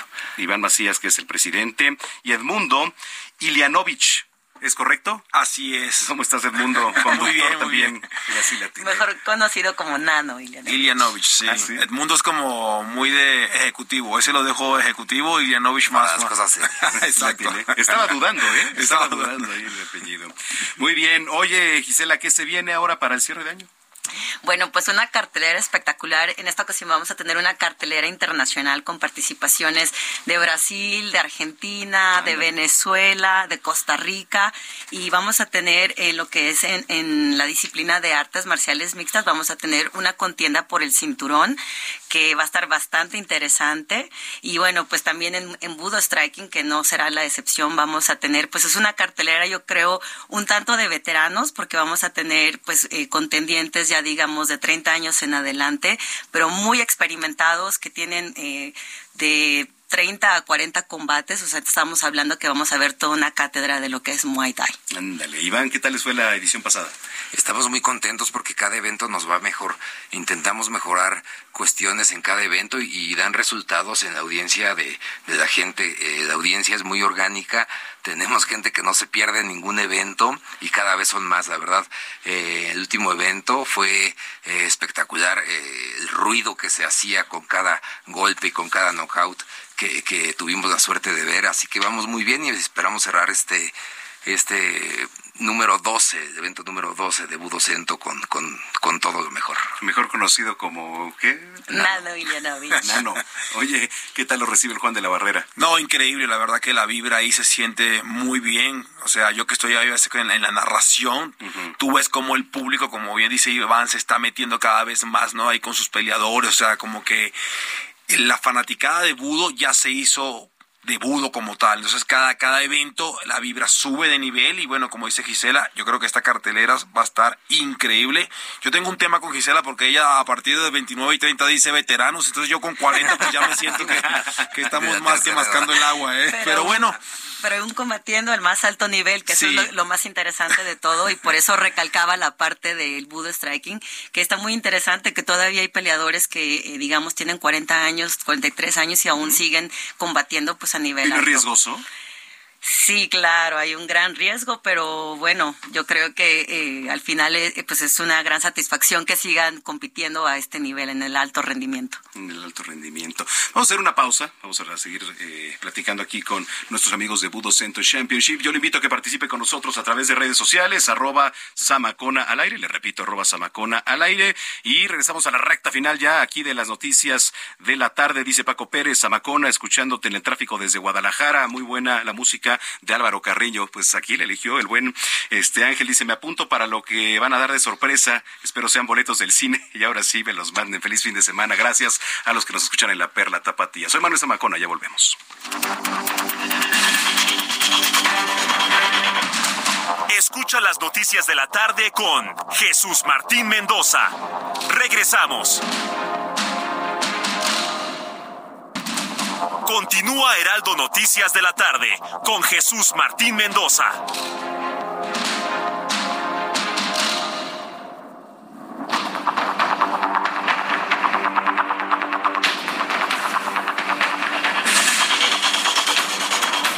Son las 7 de la noche con 30 minutos, las 7 con 30 en el tiempo del centro del país. Gracias por continuar con nosotros. La recta final aquí en las noticias de la tarde a través de Heraldo Radio. Eh, antes de la pausa estábamos platicando con nuestros amigos de Budo Cento Championships, lo seguimos haciendo. Eh, entonces, a ver ya para un poquito ir cerrando, se viene otro evento ya de fin de año, ¿cómo va a estar? Pues tenemos una cartelera internacional que va a comenzar la función el viernes en el gimnasio Juan de la Barrera a las 16 y media horas. Y comenzamos con un combate de sumisión, es una modalidad en el piso donde ah, se permiten golpes pero nada más con la mano abierta y, en el piso. Y nos vamos directo ya con la cartelera de Budo Striking que es una modalidad del Muay Thai, es decir, que es casi lo mismo que el Muay Thai pero con guantes de MMA, ¿no? Lo cual lo hace más espectacular y, mucho más dinámico, ¿no? Vemos ahí unos knockouts este únicos, la verdad, en cada función. Eh, tenemos un estelar de dos, de dos profesores actuales que, han, que ya tienen una dinastía cada uno de ellos, entonces hay mucho respeto, hay una rivalidad deportiva fuerte, pero con mucho respeto. Entonces, eso va a ser importante porque va a ser un enfrentamiento casi de escuelas, ¿no? De, de, Muay Thai. Y para la función de MMA, pues tenemos eh, una cartera internacional con gente que ha estado en UFC, con gente que ha estado en Invicta, ¿no? Eh, tenemos el campeonato de las 155 libras con, las, con los dos mejores que hay actualmente en Latinoamérica, para mí que no están en UFC, ¿no? Entonces, este, tenemos, eh, y cada vez, cada vez hay un ambiente hasta familiar, ¿eh? Este, el ambiente es, es, es muy familiar, el ambiente se enciende. ¿Pueden entrar niños? Totalmente, van, van, muchos niños, ¿no? En este caso yo llevo a mi hija también, ¿no? Tiene 12 años y no se ha perdido ningún, ningún evento, es totalmente seguro. Eh, y, y, bueno, nunca, nunca eh, nos han, nos han decepcionado eh, los peleadores que se suben al octágono de Budo. Correcto. Entonces, para cerrar, eh, ¿qué día, qué hora, con qué se come? Eh, todo lo que necesitamos saber. Viernes 9 y comienza muy temprano, ¿eh? porque también Budo tiene como un semillero, por así decirlo, que son peleas amateurs. Entonces comienza desde las 2. Esto es una gala de artes marciales todo el día. Luego hacemos una pausa por ahí a las 4 y se reanuda a las 5 que comienza con el con el combat jiu-jitsu, que es así, ¿no? Y bueno, se sigue. Eh, Budo Striking, que como lo dicen, para mí va a estar impresionante porque trae mucha trayectoria ambos, ambas escuelas que van a pelear. Y bueno, nos seguimos con, con MMA, que van a tener unos duelos impresionantes. Para mí hay que ponerle el ojo al de Dani con, contra Thor, porque los dos son tipos realmente muy duros y muy experimentados. Correcto. Oye, tenemos regalos. Ahora sí, para la gente que nos estaba preguntando a través de redes sociales, Gisela hoy vino dadivosa y ¿qué nos vas a regalar?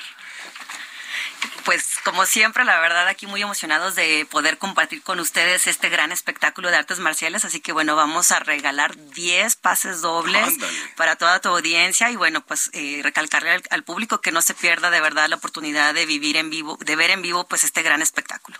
Oye, muchísimas gracias. A ver, entonces, para la gente que nos viene escuchando, eh, aquí nuestros amigos de Budo Centro les van a regalar 10 pases dobles. ¿Qué es lo que tiene que hacer?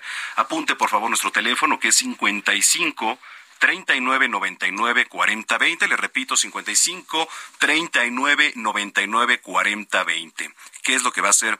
Va a mandar un mensaje. Quiero ir a Budo. Su nombre completo, por favor, no llame. Eh, escríbanos nada más. Nombre completo y quiero ir a Budo. Se lleva su pase doble y nuestra querida Giovanna se va a poner en contacto con ustedes. Giovanna es nuestra jefa de información. Se va a poner en contacto para eh, decirle qué día ya puede comenzar a pasar por sus boletos, que bueno, seguramente es el día lunes, aquí ya los tengo de manera física, los dejamos en recepción de aquí del Heraldo y usted puede pasar el día que quiere antes del 9 de diciembre por sus boletos. Aquí dejamos la lista de ganadores y listo. Entonces, bueno, oigan, qué gusto haberlos tenido otra vez aquí, Gisela. Un placer, de verdad. Eh, gracias por darnos la oportunidad de difundir las artes marciales y pues al público que de verdad no se pierdan eh, pues este gran espectáculo. Gracias, Gisela Rodríguez, que es conductora. Edmundo Ilianovich. Así es.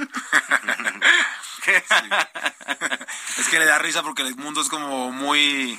No le gusta. No, está bueno. Pero es mejor conocido en las redes como Nano Ilianovich. Pero perdóname, Nano, este... Este, ¿Qué te iba a decir? Muchas gracias, gracias por No, gracias a ustedes eh, por la invitación, la verdad está increíble el programa, me encantó. Este, Iván, muchas gracias y suerte. Muchas gracias por la invitación. Ahí los esperamos a, para ver a deportistas de verdad. Bueno, pues ahí están nuestros amigos de Budo Center Championship. Siete de la noche ya con 35 minutos. Mire, vamos a ir con mi compañero Juan David Castilla hasta el puerto de Veracruz, que nos tiene más información. Adelante, Juan David. Muy buenas tardes, Manuel, te saludo con gusto desde el estado de Veracruz. Comentarte que la tarde de ayer, jueves primero de diciembre, el Congreso local frenó la llamada Ley Monse, misma que pasaría al Pleno para su votación y posible aprobación, con el objetivo de garantizar un castigo a encubridores de feminicidas. La vocera de la colectiva Brujas del Mar, Arusi Hunda Garza, quien acudió al Palacio Legislativo en la ciudad de Jalapa, consideró vergonzoso que los legisladores y legisladoras del Movimiento de Regeneración Nacional hayan postergado la discusión del dictamen para reformar el Código Penal de Veracruz. Se había previsto que en esta quinta sesión ordinaria fuera debatida esta iniciativa, sin embargo, fue excluida del orden del día de manera sorpresiva. La feminista enfatizó que la propuesta legislativa se ha trabajado durante varios meses y rechazó que se trate de la misma que impulsa Morena en el Congreso de la Unión. Cabe recordar, Manuel, que la ley Monse fue propuesta luego de que Montserrat Bendimes fuera víctima de feminicidio por su novio Marlon Botas. Después de la agresión, sus padres lo encubrieron para que escapara de la justicia y después de dos años el responsable se entregó a las autoridades, toda vez que sus protectores ya habían sido detenidos. Actualmente se encuentran los tres enfrentando un proceso legal desde la cárcel. También decirte, Manuel, que la diputada local del Partido Revolucionario Institucional, Anilú Ingram Ballines, quien impulsa la iniciativa junto con dicha colectiva, subió a la tribuna del Congreso. Lamentó que el dictamen no fuese discutido y pidió una disculpa a la familia de Monse. La legisladora priista aclaró que la propuesta no es una ley de oposición, sino una ley ciudadana que pasó por procesos de parlamento abierto, discutida con autoridades del partido en el poder y con la misma Fiscalía General del Estado mediante mesas de trabajo. Este es el reporte desde Veracruz, Manuel. Excelente tarde. Igualmente para ti, Juan David Castilla. Oiga, déjeme platicarle que nueve organizaciones civiles diseñaron y crearon este de manera pues participativa y colectiva un protocolo, un modelo disponible de manera libre y gratuita, pues para todo sector de organizaciones de la sociedad civil para lo que es la prevención y actuación en casos de discriminación, de acoso, de hostigamiento sexual y laboral. Eh, tengo la línea telefónica Tania Hernández, coordinadora de desarrollo institucional en X Justicia para las Mujeres. Tania, ¿cómo estás? Muy buenas noches. Hola Manuel, muy buenas noches, gracias por la invitación. Oye, platícanos un poquito acerca de este modelo, de este protocolo.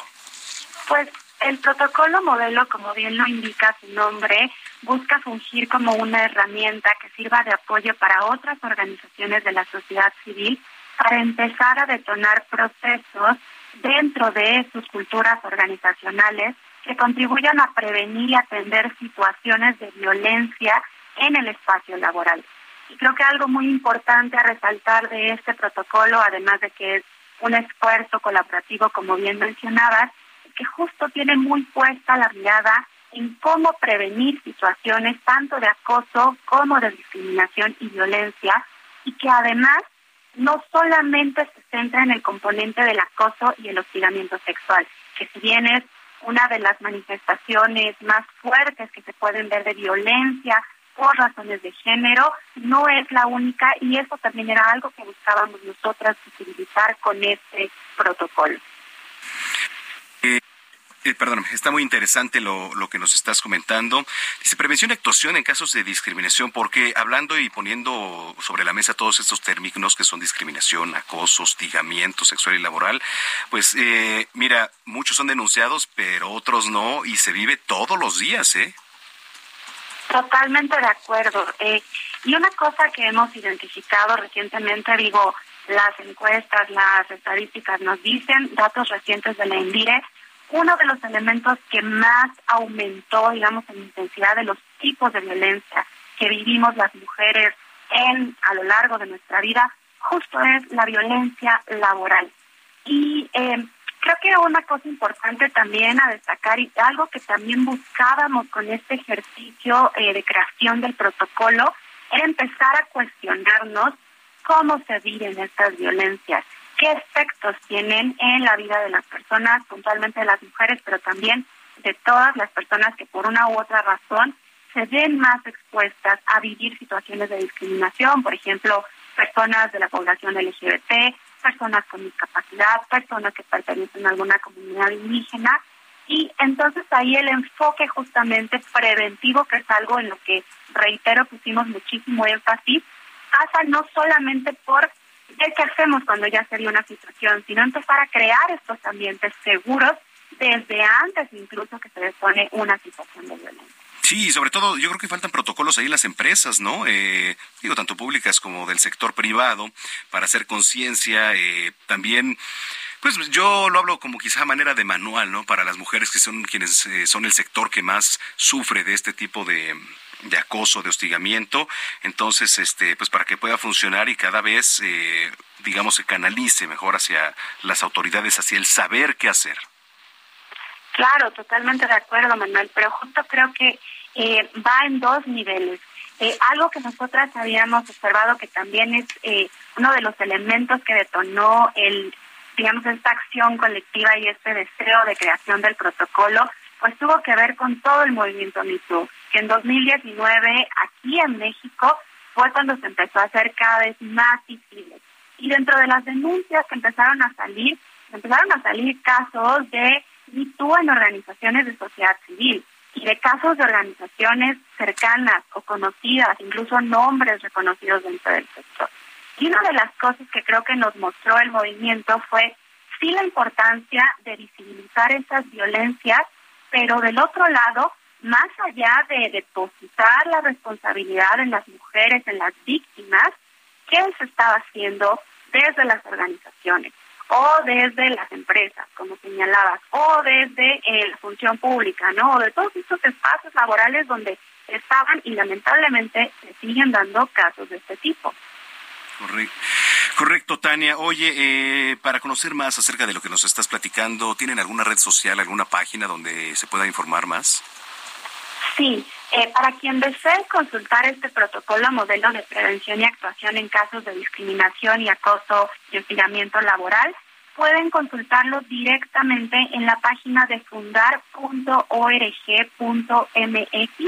Ahí está disponible el protocolo para descarga completamente gratuita y a su vez en las redes sociales de las organizaciones que somos parte de esta iniciativa también hemos estado difundiendo el protocolo, así como materiales puntuales con información específica que puede ser de interés alrededor de esta herramienta.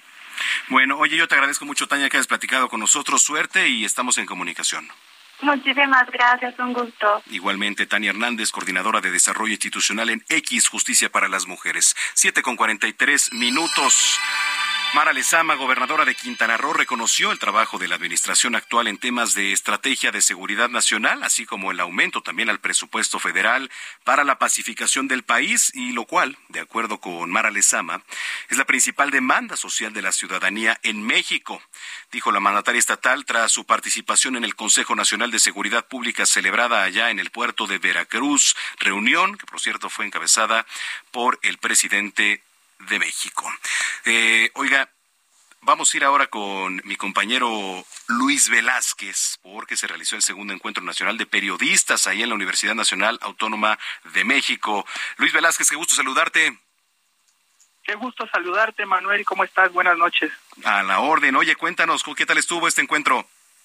Oye, muy bien. Fíjate que tú lo sabes como colega, como periodista, esta gran oportunidad que se tiene hoy en el país para encontrar nuevas alternativas que nos ayuden a mejorar la protección del gremio para que no solo se esté pensando en México como un lugar violento, con crisis, y que se puedan eh, conquistar más derechos, estos que nosotros llamamos derechos de periodistas, que bien sabes, se conquistaron aquí en la Ciudad de México, se logró elevar a rango constitucional el secreto profesional, el derecho de réplica, la cláusula de conciencia y sobre todo la creación del mecanismo de protección a periodistas eh, de una manera más eh, sólida para que pudiera ser la capital del país una ciudad refugio para todos los periodistas desplazados que llegan aquí a la Ciudad de México por una situación de riesgo y que se les tiene que dotar de una vivienda y también de un trabajo digno. Es una agenda eh, bastante amplia, pero que se está trabajando para que, lo decíamos hoy en el encuentro nacional, no sea nada más eh, los periodistas los que tengamos que estar eh, protestando y lamentablemente contando muertes, sino hacer acciones concretas y que se puedan llevar a la agenda nacional. Y fue muy importante que hubo ahí la participación, por ejemplo, de Nacheli Ramírez, que es la presidenta de la Comisión de Derechos Humanos de la Ciudad de México, que se comprometió a impulsar esta agenda, fortalecer el mecanismo de la ciudad. Estuvo también el diputado eh, independiente del Congreso de la Ciudad, Carlos Fernández, que se ofreció, que él es integrante de la Comisión de Periodistas, a seguir avanzando en esta agenda para presentar también iniciativas a nivel eh, federal que puedan eh, fortalecer más esta agenda que tiene que ayudarnos a que sea cada vez más sólida la protección al gremio y bueno como como resultado de este de este congreso se hizo un resolutivo en el que básicamente se va a buscar eh, una comisión especial que pueda dialogar con el canciller Marcelo Ebrard para ver temas que tienen que ver con la protección de periodistas a nivel internacional por el apoyo que han otorgado otros países a México por la situación en la que se encuentra y también a la jefa de gobierno Claudia Sheinbaum para que ayude a dotar de mejor eh, fortalecimiento del mecanismo de la ciudad. Varios temas que están ahí en la agenda y que son muy importantes para nuestro gremio, Manuel. Sí, por demás importantes, por todo lo que nos pones en contexto, Luis Velázquez. Oye, me dio gusto saludarte y pues estamos en comunicación. Así es, Manuel, gracias, estamos aquí en comunicación y un placer escucharte como siempre. Igualmente, es Luis Velázquez, abogado, periodista y director del diario y semanario Capital CDMX. Ya son las 7 de la noche con 47 minutos. Bueno, eh, oiga, eh, estaba platicando en el WhatsApp con mi querido Enrique Cervantes, director del Bonito Tianguis, que además siempre nos traen pues nuevas cosas, cosas además muy ricas en el ámbito gastronómico, muy orgánico todo por supuesto, y ahora se viene la Feria de la Piñata y la Esfera 2022, un tema aquí este local en estas épocas pues que está muy ad hoc. ¿Cómo estás, mi querido Enrique? Hola, querido, pues aquí en el montaje de la feria ya vienen mañana los maestros piñateros, las esferas ya están por llegar, vienen de Tlalpujagua, Chignahuapan y de varios lados. Oye, a ver, ¿dónde va a ser? ¿Qué nos vamos a encontrar? Mira, pues de entrada somos 130 expositores, artesanos vienen de Guerrero, de Michoacán, de Puebla, de Morelos, de Estado de México, de Oaxaca y de Veracruz. Entonces, es la feria de la piñata y de esfera, y va a haber esferas, evidentemente de cristal, esferas de rebozo, esferas de lana, esferas de Colinalá, con figuritas, esferas de madera, y también va a haber este piñatas de Acolmán y del Estado de México. Oye, qué, qué buena onda, este, y el, el tema de las esferas, por ejemplo. Desde las veces, mira, hoy, ahorita están montando los camiones que van a venir de Chignahuapan de Tlalpujagua, poder venir a vender las esferas. Se la pasaron toda la semana haciéndolas y haciéndolas con vidrio soplado, poniendo eh, como diamantina, pintando las flores, y esto va a haber venta de Nochebuenas, va a haber regalos, hay artesanías, hay textiles, hay rebozos, hay muchísimas cosas, todo hecho a mano, artesanal, vienen sombreros de guerrero, vienen trayudas de Oaxaca, uh. vienen muebles de Páscuaro, de todos lados. O sea, también va a estar acompañado por gastronomía.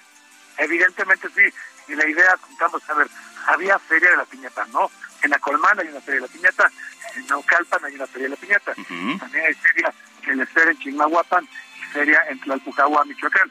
Entonces yo dije, bueno, ¿por qué no juntamos las dos cosas, que son artesanías, en el centro de la Ciudad de México, para que la gente venga a hacer sus regalos navideños y los compren aquí directamente el artesano? Oye, qué padre, eh, qué padre iniciativa. Eh, ¿Dónde se va a llevar a cabo todo esto?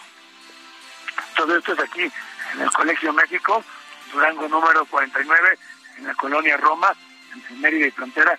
Aquí van a poder encontrar todo. Yo les recomiendo que se vengan en transporte público o en aplicación, porque el estacionamiento se satura, se llena de gente, pero pueden venir a comprar nochebuenas, arbolitos navideños, hechos artesanalmente, y las esferas para decorar el árbol, hechas artesanalmente por maestros terceros. Oye, muy bien, este, las redes sociales para la gente que nos viene escuchando, mi estimado Enrique Cervantes, por favor. Claro que sí. Para toda la gente que nos está siguiendo en arroba el bonito tianguis, encuentran toda la información, ya sea en Facebook o en Instagram, se van a poder encontrar todo lo que va a haber, entren, empiecen a darle bajar para que puedan ver todas las artesanías. Hicimos unas fotos bellísimas para que vean todo lo que va a haber, miren muchas cosas, y somos 120 expositores en total aquí en las gentes del Colegio México, en Durango número 49 en la Roma, aceptamos tarjetas de crédito, vales de despensa o efectivo. Entonces vengan en familia para decidir cómo van a decorar el árbol, porque hay de muchísimas cosas y todo hecho a mano. Oye, pues qué padre, este, mucho éxito y te estaremos visitando por ahí, mi estimado Enrique. Oye, Zamacona, ¿tú tienes hijos? No recuerdo. No, no tengo hijos. No, es que te iba a regalar una piñata, compadre. Pero bueno, me la puedes regalar de todos modos. Te la voy a regalar. Te la voy a regalar. Ok. ¿Vas a tener arbolito navideño? Sí, sí, sí, eso sí, que por ¿De cierto. qué color lo pones? Ya me tardé. Es el, el tradicional, digo, es, es artificial, pero es tradicional, el verde. Ah, bueno, te voy a mandar ahorita a tu WhatsApp unas fotos unas esferas tipo talavera que vienen de Chignahuapan, muy, muy bonitas, para que ya sí las presumas. Oye, qué padre. Bueno, pues ahí está. Mucha suerte y estamos en contacto, mi estimado Enrique. Sí, disculpa hoy un poco la voz que estoy un poco resfriado, pero estamos con todo y estamos montando para partir de mañana No te, recibirlo. no te preocupes. Pensé que estaba hablando con José José, pero ya me aclararon que es No, con Enrique Cervantes. Calla, calla, calla, calla. calla, calla. Te mando un abrazo. Un abrazo, querido. Gracias. Adiós, Enrique Cervantes, que es el director del Bonito Tianguis, eh, quien además pues es un, es un buen amigo desde hace ya muchos años y de verdad este se lo garantizo, ¿eh? se va a pasar un buen rato. Yo eh, soy testigo de la calidad que maneja el Bonito Tianguis, tanto en materia gastronómica como en el impulso a nuestros artesanos mexicanos. Antes de irnos, eh, no quería dejar pasar, cada 2 de diciembre se conmemora el Día Internacional de la Abolición de la Esclavitud para conmemorar la fecha exacta en que la Asamblea General de la Organización de las Naciones Unidas pues se firmara el convenio para la represión de la trata de personas y de la explotación de la prostitución ajena. No obstante, eh, pues esta organización aún hoy en día, digamos, sigue luchando eh, contra formas modernas de esclavitud. Digo, ya no las encontramos como por ejemplo en la época antigua de la Roma, pero no se ha podido erradicar tampoco en el mundo. ¿Cuáles son estas formas modernas de esclavitud? Bueno, a ver, sencillamente aprovecharse de las necesidades económicas de las personas para hacerles, digamos, también firmar por ahí contratos del cual nunca van a poder liberarse. Esa es una. ¿no? Debido a que todas las condiciones les obligan legalmente y entre comillas a seguir realizando esta actividad sin ganar nunca su libertad. Entonces, bueno, pues ahí está hoy, que es Día Internacional de la Abolición de la Esclavitud. Antes de irnos también de última hora, dictaron prisión preventiva contra Francisco Arturo Pérez Rodríguez. ¿Quién es Francisco Arturo Pérez Rodríguez? Es el director responsable de obra del colegio Rebsamen. por su probable participación en el delito de homicidio en comisión por omisión por el fallecimiento de 26 personas tras el colapso del plantel en el sismo del pasado 2017. Entonces, bueno, ya se dicta prisión preventiva contra Francisco Arturo Pérez Rodríguez. Con esto nos vamos. Ya me habías mandado por ahí una rolita, ¿verdad, mi querida? Ah, sí, de Led Zeppelin, claro, aquí está. El director responsable de obra. Ah, no, no, esa ya la leí. Era esta, la de arriba. sí, ya la vi, ya la vi. Es que se confundieron aquí los Watts. Qué bárbaro. La culpa del título de esta canción la tuvo un labrador negro que no tenía nombre y que pues merodeaba por Headley Ranch, el icónico estudio montado ahí en una granja en medio del campo en el que Led Zeppelin registró gran parte de sus mejores trabajos mientras grababan su cuarto álbum. El perro pasaba por ahí y puso título a una de las canciones más míticas de los británicos. Así que bueno, pues estamos escuchando a Led Zeppelin. Señoras y señores, muchísimas gracias por habernos acompañado aquí en las noticias de la tarde. Yo le invito mañana para que nos sintonicen punto de las 2 de la tarde en zona de noticias aquí a través de la señal de Heraldo Radio y también al ratito nos vemos a las 10 de la noche a través de Heraldo Televisión, canal 10. Ahí vamos a estar en las noticias de la noche. Yo soy Manuel Zamacona, a nombre de Jesús Martín Mendoza, arroba Zamacona al aire. Pásela bien y hasta entonces.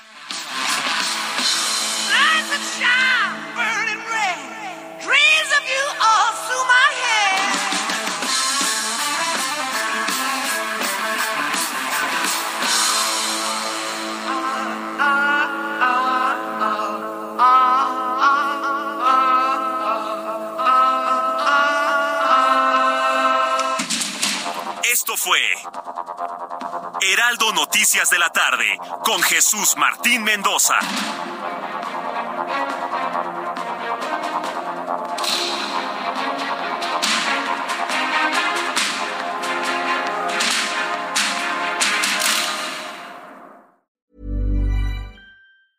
Planning for your next trip? Elevate your travel style with Quince. Quince has all the jet setting essentials you'll want for your next getaway, like European linen premium luggage options, buttery soft Italian leather bags, and so much more. And is all priced at 50 to 80% less than similar brands. Plus, Quince only works with factories that use safe and ethical manufacturing practices. Pack your bags with high-quality essentials you'll be wearing for vacations to come with Quince. Go to quince.com/pack for free shipping and 365-day returns.